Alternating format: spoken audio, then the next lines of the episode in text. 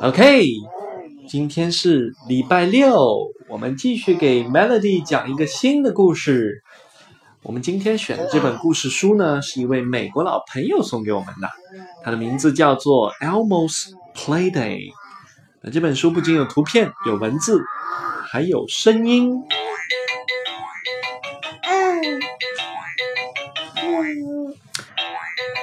Elmo's looking for a playmate on Sesame Street.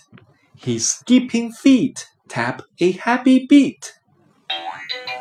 哇哦，Melody 学会自己去按了，你看到吗？First, Elmo asks Oscar if he wants to play, but that grouch is too grumpy for games today. So Elmo skips on.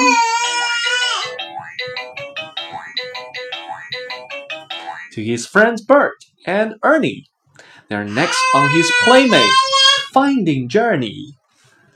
They'd both like to skip.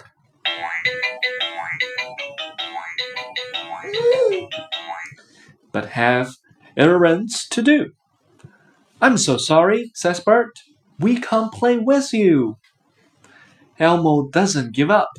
He sees someone he knows who's ready to skip wherever he goes.